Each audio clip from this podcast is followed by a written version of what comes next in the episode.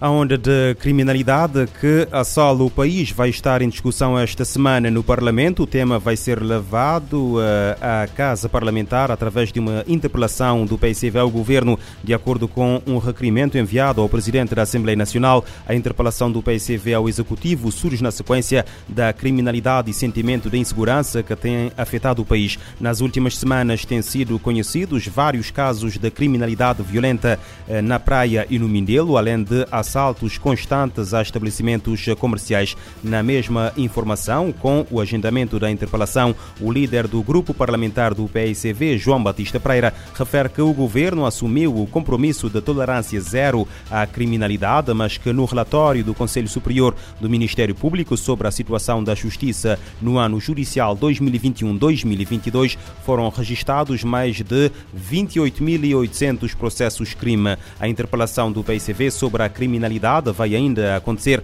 duas semanas após o deputado do uh, grupo parlamentar do MPD, Manuel Moura, ter sido baleado na sequência de um assalto em frente à sua residência no bairro da Terra Branca, na praia. E os fenómenos criminais que têm assolado a ilha de São Vicente, entre, as quais, uh, entre os quais assaltos a estabelecimentos uh, comerciais, a residências e caçubode na via pública, foi tema de um encontro de sexta-feira entre o ministro da Administração Interna, Paulo Rocha, Rocha, o comandante da Polícia Nacional de São Vicente e os oficiais do comando. A saída da reunião, o governante garantiu o reforço da atuação preventiva e da reação policial para fazer face à onda de criminalidade. Saem orientações eh, no sentido de eh, reforçar aquilo que é a atuação tanto no domínio preventivo como no domínio eh, da reação policial, que são dois domínios essenciais da Polícia Nacional uh, orientações de reforço da, das, das, operações, uh, visando uh,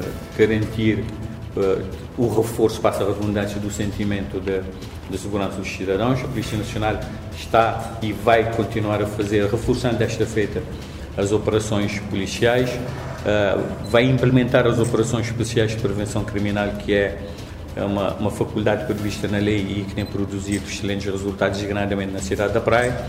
Nós vamos fazer também um reforço de, de meios operacionais proximamente.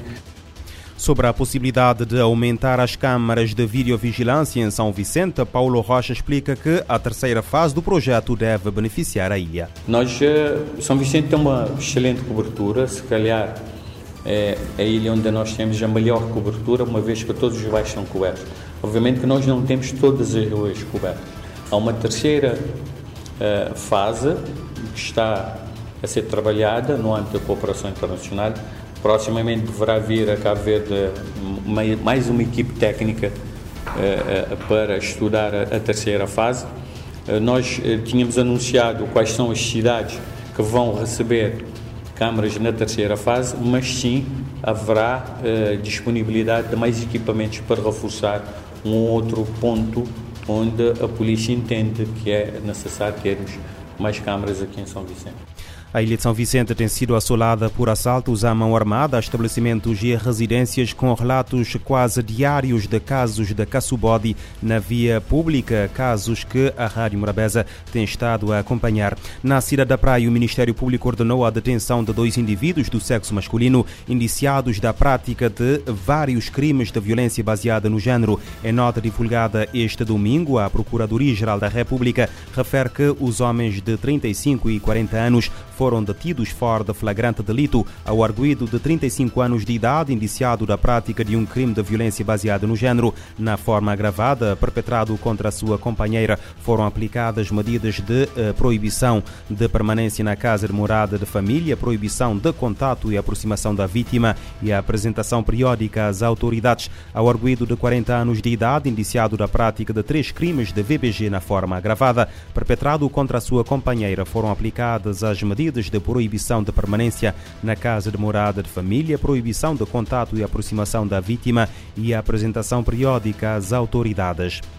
A ONU alerta ter documentado uh, mais de uh, 300 mil violações graves cometidas contra crianças em conflitos desde 2005, desde assassínios a agressões sexuais, passando por sequestros e a recrutamento como soldados. Informação divulgada hoje pela diretora executiva do Fundo para a Infância das Nações Unidas, Katrina Russell, em comunicado. As graves violações documentadas pelo Unicef estão espalhadas por mais de 30 conflitos nos últimos 18 anos incluem mais de 120 mil crianças mortas ou gravemente feridas, pelo menos 105 mil recrutadas por grupos armados, mais de uh, 32.500 sequestradas e mais de 16 mil vítimas da violência sexual. A agência sublinha que estes são apenas os casos verificados, com o número real a ser certamente muito mais elevado, de acordo com a mesma nota divulgada antes do início hoje em Oslo da Conferência para a Proteção da Criança em Conflitos Armados.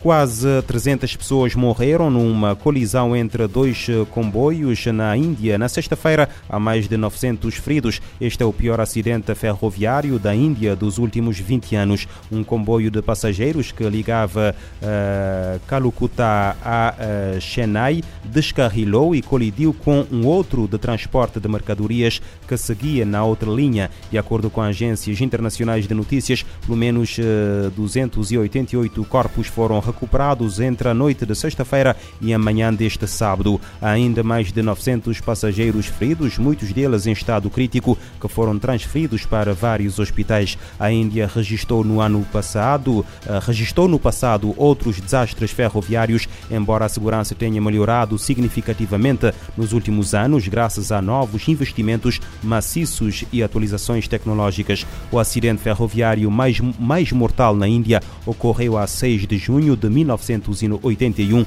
quando no estado de Bihar, sete carruagens de um comboio que, que atravessava uma ponte caíram no rio, uh, o que causou entre 800 e 1000 mortos.